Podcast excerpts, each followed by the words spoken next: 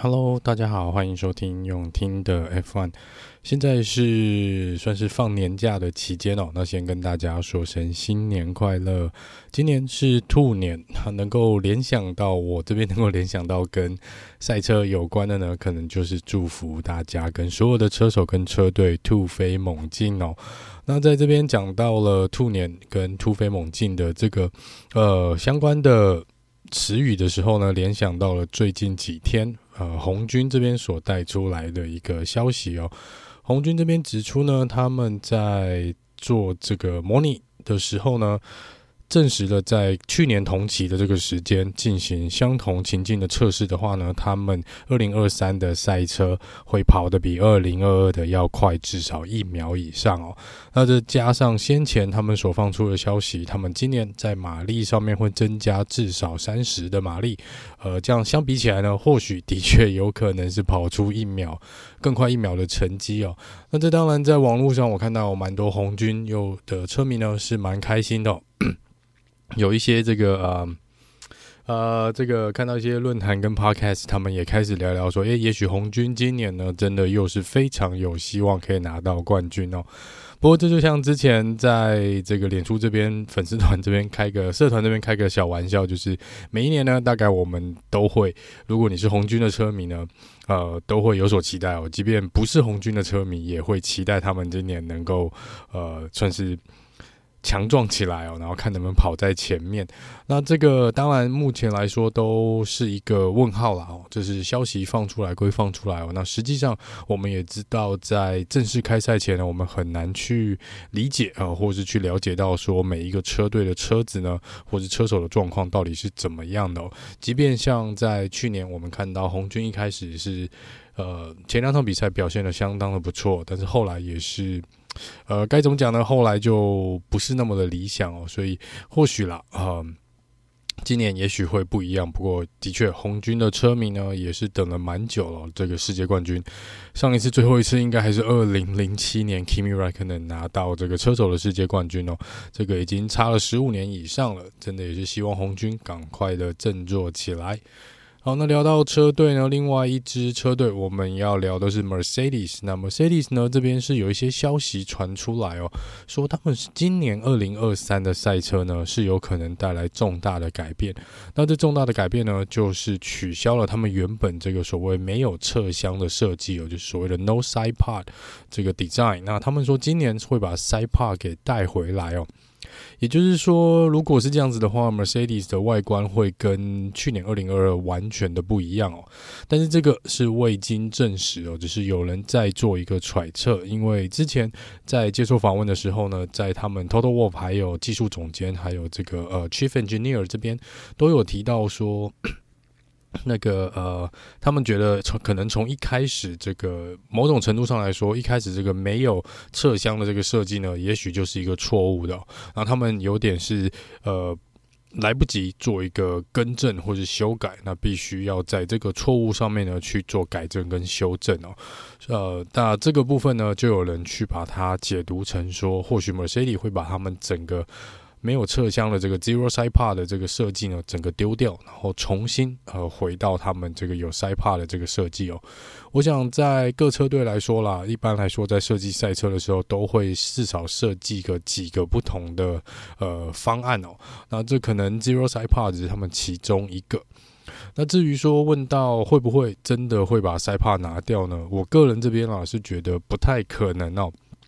因为一来是嗯。呃现在到二零二六，应该整个引擎是没有办法做更换，也是动力系统大概是固定的。那我们也看到，在去年其实一整年虽然很辛苦，但是 Mercedes 至少一直一直的在进步，而且他们到后来的几场比赛，最后的几场比赛似乎是找到了某种程度的平衡，不能说最好，不能说它是一个可以让他们回到可能二零二一之前的那种状况，但是。至少他们有相当大的进步，而且我相信他们的以他们车队的一个呃资源啊，跟这些专业的技术人员来说呢，要解决这个问题应该不难。那这边也我也有再去看一些资料，除了这个臀跳的问题以外呢，可能有蛮多人质疑这个 Zero Side Pod 这个没有侧箱的设计，到底对空气力学来说，或是对整体的这一次二零二二开始的新赛车的一个设计，到底是好还是坏哦？那整体来看呢，呃。如果撇开他们的成绩不谈的话，目前看起来有蛮多的一些可能技术人员跟一些讨论这个呃车子的呃比较专业的一些网站，他们认为说，可能主要的问题不是来自于有没有侧箱的设计，如果没有侧箱设计也是 OK 的。那他们认为在空气力学上面或是在理论上面呢，这个是可以成立的，这是一台可以跑得很快的赛车。但是以现有的资源来看呢，或许。呃，Mercedes 在一开始，呃，在其他的部位，也就是比如说底盘也好啦，或者前后轮的悬吊系统，跟一些其他部位有前翼尾翼的一些设计是没有办法去呃完全的呼应跟配合到这个没有侧箱的这个设计的车体哦，所以它会一来造成了蛮大的臀跳效应，二来是速度拉不起来哦，因为总是好像有个东西在跟你对抗一样，就是总会有有是。其中有个因素是没有对的，所以把整个车子的平衡给破坏掉了。那他们在最后的几场比赛的确有看到有类似这种平，慢慢的好像车队抓到一个平衡感哦。那我看到有一些之前可能做过赛车界的一些技术人员哦，他们觉得呃问题可能是出在底盘跟这个后后轮的悬吊系统这边哦。他们说如果 Mercedes 可以找到一个呃可以稳定。呃，这个整个气流，然后造成车子不要晃动太大的一个方案的话呢，应该这台车子的确可以跑出他们可能在模拟器里面跑出来的一个呃状况哦。所以也有呃也有人认为说，这不是一个怎么讲硬体的问题，这是一个数学的问题。他们只要能够找到一个呃解决的公式。找到一个解决的方案，比如说角度的修正啊，或者是底盘的大小，或是一些这个悬吊系统上面的一些数据上的呃校正的话呢，这个东西呃这台车子是可以呃达到他们原本呃设计的这个目标的，就是呃蛮多呃一些这个我看一些网站跟一些 podcast 跟 YouTube 这边呢，他们所讲的一些事情啊，当然这边我们不是我这边个人我也不是一个。一再强调，我不是一个专业的技术人员呢，我对车子，呃，可能对这些零件这些我都空气力学都不是太懂。那这边当然是希望 Mercedes 呢也能够呃找到一个平衡啦。那我也是不希望他们看到他们一直呃这样真的挣扎的蛮辛苦的。那但是至少在去年，我想在整个赛季末呢，我们真的啦，呃，不管你是不是。呃，Mercedes 的车迷哦，你应该都可以看到他们的进步。我觉得这是呃可以拭目以待的。今年二零二三，我想 Mercedes 一定会像 Toto Wolff 跟 Lewis Hamilton 甚至 George Russell 他他们所讲的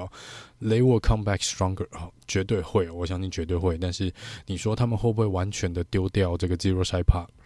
不，我个人是不太，我个人是不认为会 会把它丢掉，因为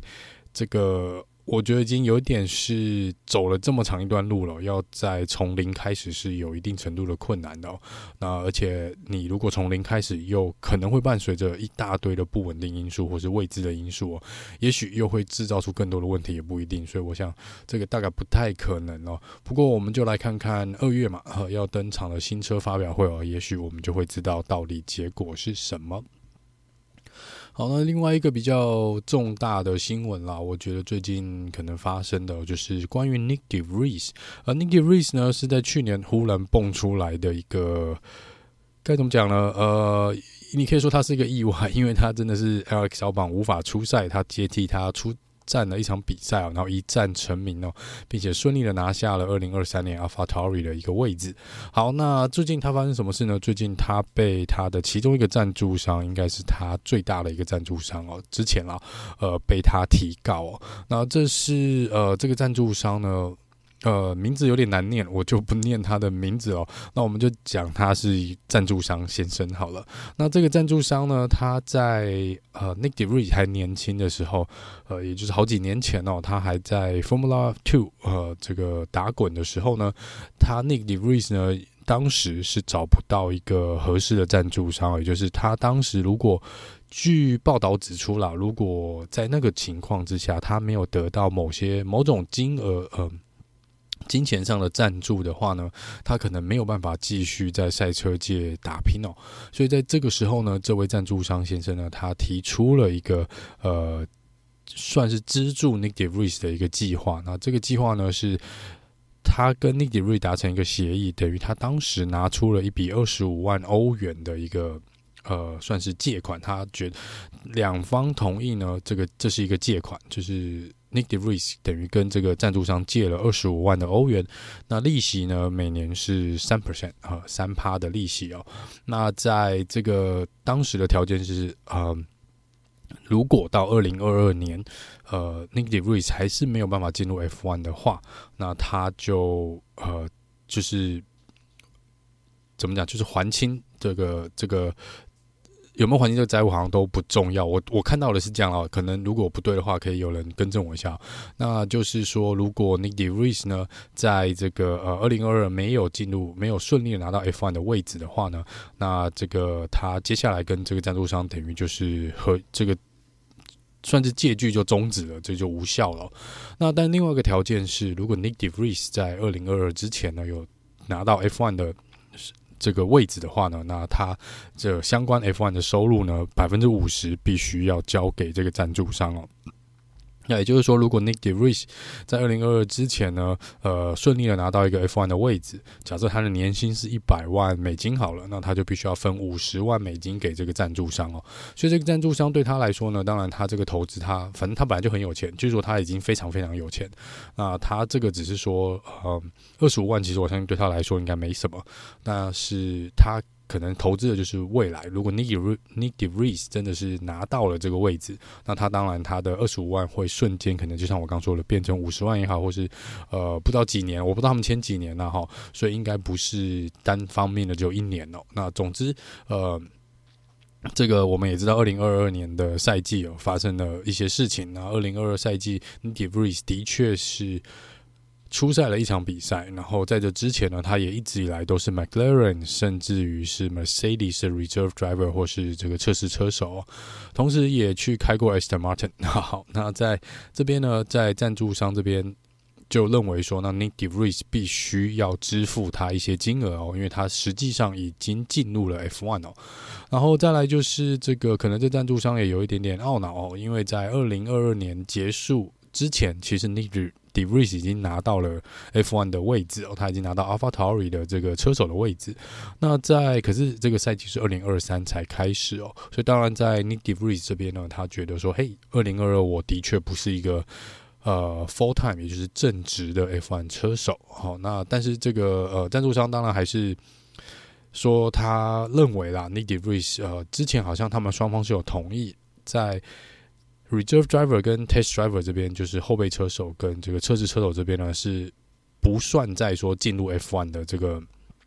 不算是一个拿到 F1 位置的一个状况哦，所以在这边不不需要把他的薪水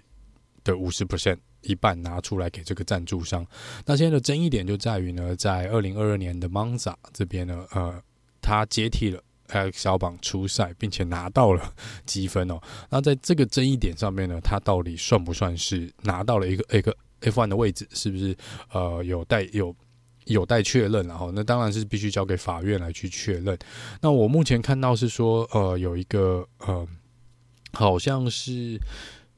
我看到应该是意大利文的翻译啦，他是有提到说这个合约里面讲的是 F1 related 的 income，所以就是跟 F1 相关的收入都必须要除以二哦，五十 percent 都必须要给的赞助商。那呃，这当然。这个定义就可能要很广了。那在这个部分呢，的确在法院这边所放出来的消息也看起来是双方针对这一点好像没有一个共识哦。所以在赞助商这边，他可能认为 F1 related 的这个 F1 相关的这个收入呢，是包含你的其他广告收入啊，或是一些其他赞助商的收入哦。哦，这些都就除了你的赛车手的一个薪水以外呢，其实主要 F1 车手呢，大部分其实大部分运动运动员都。都一样了，你们的收入都是来自于很多的广告收益啊，或者是其他的赞助的收益哦。所以在这边，这个赞助商可能觉得，嘿，假设你的薪水是，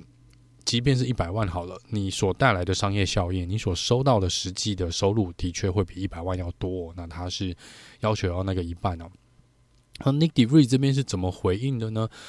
他这边是说呢，他们呃，他个人是说，他至今哦，在这个被告之前，他已经还二十五万的借款，他已经还了十九万左右，包含利息。那他说这十九万之外呢，他会再拿出二十五万欧元来还给这个赞助商。也就是说，这个赞助商原本只借出了二十五万哦，那他现在可以拿到大概四十四万加上一些利息。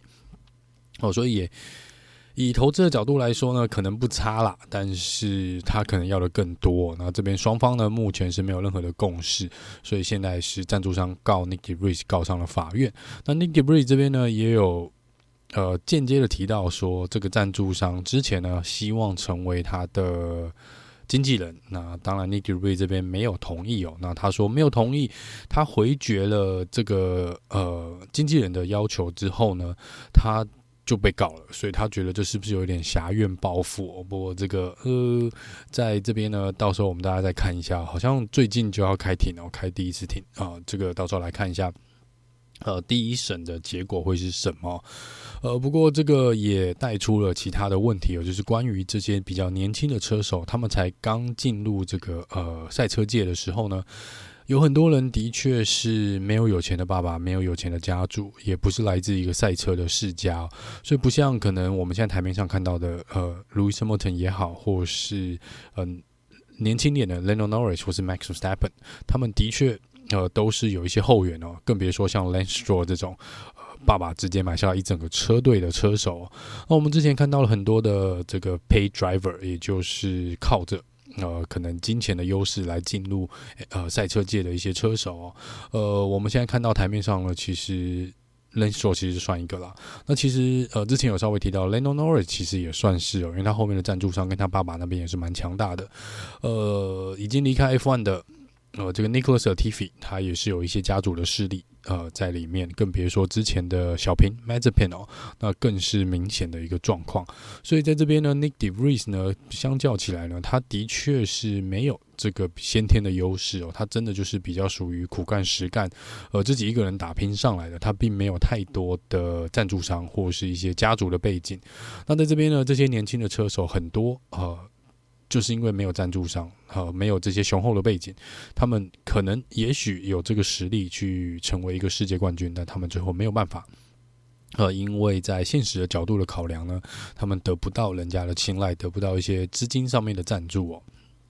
所以在这边有些年轻的车手呢，可能会为了这个。留在赛车界，像 Nick DeVries 这样子，可能去签一些不合理的，或者是不公平、不平等的一些合约哦。那这个部分呢，目前看起来 Nick DeVries 这个事情呢，也有引起呃官方的注意啊，就说这未来是不是？因为现在就已经有一个合约审核小组还什么之类的，就之前这个呃 Oscar Piastri 的这些合约案例都有他们来审嘛。那这边是否他们也可以介入呃，去有点？我不知道要怎么去做一个实际上的管辖，因为毕竟就是呃两方同意的条件。那大会这边官方是否有介入的一个机会，或者在法律上是不是能够介入哦？但是在这边希望能够有一个至少让。怎么讲？就是一些车手呢，年轻的车手不会因为年轻不懂事，或是因为没有势力哦，然后去签署一些不平等的条约哦，哦，有点像是你签卖身契的感觉啦。哦，希望这个呃未来，当然我们不希望一直看到有这些合约上的纠纷啦。不过这是这个 Nick DeVries 呢最近的一个一个呃问题哦，他是受到他这个赞助商的一个告诉。那有任何第一手的新闻，也会尽快的跟大家做一个回报哦。好，那再聊聊车手的部分呢？Kevin Magnussen 呢？他在前几天，应该是上个礼拜吧，他在十几号的时候，我们应该放年假前，他去他的左手好像有受伤还是什么样，去动了一个小手术哦。他这边是没有特别注明是为什么去动了左手的手术。总之，他在左手这边呢，呃，是动了一个他在他的呃。好像 Instagram 上面是说，哎，Twitter 啦，Twitter 上面是说这是一个小手术哦。那手术相当的成功，也非常快速，没有浪费太多的时间。但是因为这样子呢，他比就是医生叫他需要休息一段时间哦，不然可能三月呃要赶着开幕赛，或者接下来二月这个测试呢，可能都有点吃紧哦。那在这边他本来要参加这个。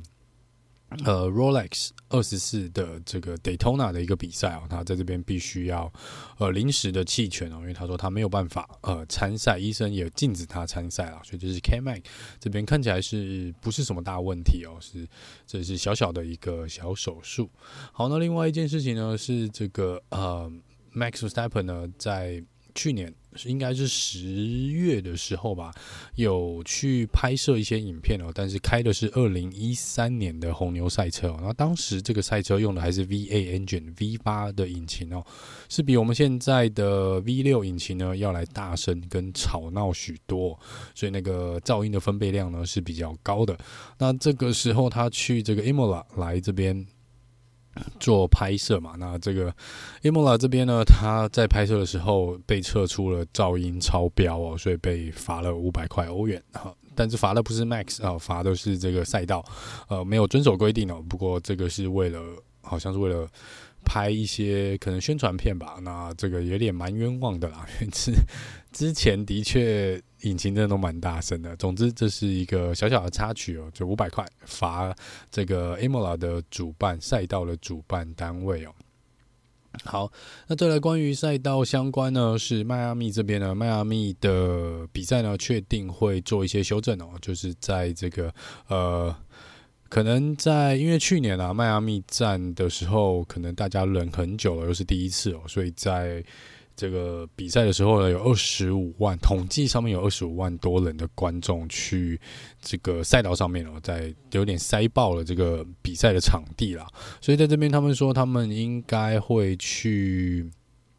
呃，怎么讲？做一个重新的设计哦，让整个东西、整个附近的这个动线呢，不会整个塞成一团哦。那之前呢，可能也有一些区域呢是没有加限，就没有限制车迷朋友去走的，或是去参观的。然后他们现在或进入了，他们现在说这边可能都要重新做一个呃，做一个规划哦，在这边可能需要。因为当时他们觉得状况有点混乱，所以需要更加的管制哦。所以在这边，呃，迈阿密这边呢会做一些，呃，可能赛道也会做一些小小的修改，然后在的座位区啦跟看台区也会做一些修改哦。所以这是这个赛道的一个部分。好，那关于这个官方的这边比较重大的新闻呢，应该是沙乌地阿拉伯这边有一个。呃，算是一个投资的基金哦。那这间公司呢，他想要去买买下这个 F1 的转播权。那目前 F1 呢，这整个公司啊，我们包含转播权啊、商品权这些东西哦，都是在一家叫做 Liberty Media 的控制之下。那目前来说呢，他们提出了是两百亿，然后 两百亿美金哦，大概两百亿美金的一个呃。出价了，要想去跟 Liberty Media 买下 F1，就是包含我们现在看到所有 F1 的官方的所有东西哦，可能是呃电视啦、转播权啦、广告啦，哈这些可能车队车手要付的费用，诸如此类的，全部都是在这个 Liberty Media 的大雨伞之下。那这个沙乌地阿拉伯的这家。算是这个基金啊，他想要把它买下来哦。那以目前 F1 的统计价值来说，以最近一期的财报啦，这整个 F1 的这个产业呢，目前的价值净值应该是在呃一百五十万左右哦，所以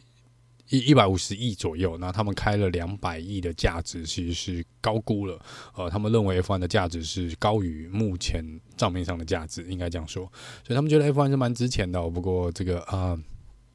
毕竟买方是沙特阿拉伯，所以看起来，呃，可能要做一些审查了哈。那这个部分还没有确定，那只是他们有公开的去说他们要买下，呃，F1 这个算是。整个商标嘛，哦，所以这个是开了大概两百亿哦，两百亿想要买。那目前我们还没有看到最新的消息，呃，只是看起来，呃，Liberty Media 呢是有人想要跟你买目前的这个拥有权喽，哈、哦，这个大家可能要再看一下哦，会不会最后 F1 变成沙乌地阿拉伯，呃，这个基金底下的一个商标也不一定哦。好好好，那再来是在上个礼拜呢，官方正式的公告了，呃，二零二三年赛季的赛程表，看起来中国是中国站上海这边完全被拿掉了，也就是说四月呢，我们本来有三场比赛，现在只剩两场比赛哦。呃，这两场比赛隔了一个在月初，一个在月底哦，一个是在四月二号的澳。呃，澳澳洲嘛，那另外一个是四月底的这个呃亚瑟拜兰哦，所以我们这中间本来有安插一个在四月应该是十六、十四到十六号的这个四月中呢，会有一个中国站，那目前确定被拿掉了，那也没有要呃取代它的意思，所以就空格哦，大家休息啊，休息大概三到四个礼拜。呃，所以这是让车队跟车手有一个比较喘息的空间啦。之前我们也有提到说，蛮多车队是希望干脆就休息哦，哦，不要那么累的跑来跑去。那这是呃，二零二三的赛季，那有我有放在这个呃脸书这边社团这边哦，可以去看一下啊，我就不一一念出来了。那明年比较值得注意的是，呃，拉斯维加斯会排在十一月十八哦，所以这是呃。今年二零二三的一些新的哦，新的赛应该是赛道了哈，这个是 Las Vegas，大家比较值得注意的哦。那看起来大部分的元老级的都还在哦，很可惜哦，好像在啊、法国这边好像被拿掉了，然后希望的德国站这边还是没有被加回来哦，这个可能是 F1 接下来需要努力的哦。那呃，至于明年呃，应该说今年有三场的美国站哦。呃，会不会太多？就来让大家来看看哦，到底会不会太多？好，那这个以上呢，就是大概这一个礼拜，我觉得发生一些比较重大的事情啦。呃，一些八卦，因为看起来还是处于一个比较放假的状态。我自己，我自己其实一直也在放 放松自己哦，啊、然后也有一点点，又有一点点小小的感冒跟。呃，最近几天真的吃的蛮好的，不知道大家最近是不是 年假也是吃的蛮不错的。呃，总之可能会呃，应该也是下礼拜啦，会恢复正常哦。毕竟下礼拜就要回归上班了。那在这中间呢，任何希望啊，因为。这几天是跑来跑去哦，所以如果是有时间的话呢，在第一时间有重大的新闻，会尽快的在呃脸书上面跟大家做一个回报哦。啊，另外没有的话呢，应该就是每一周的这个新闻简报会跟大家来做一个报道。好，那以上呢就是这集用听的 F1，那我们就下次见喽，拜拜。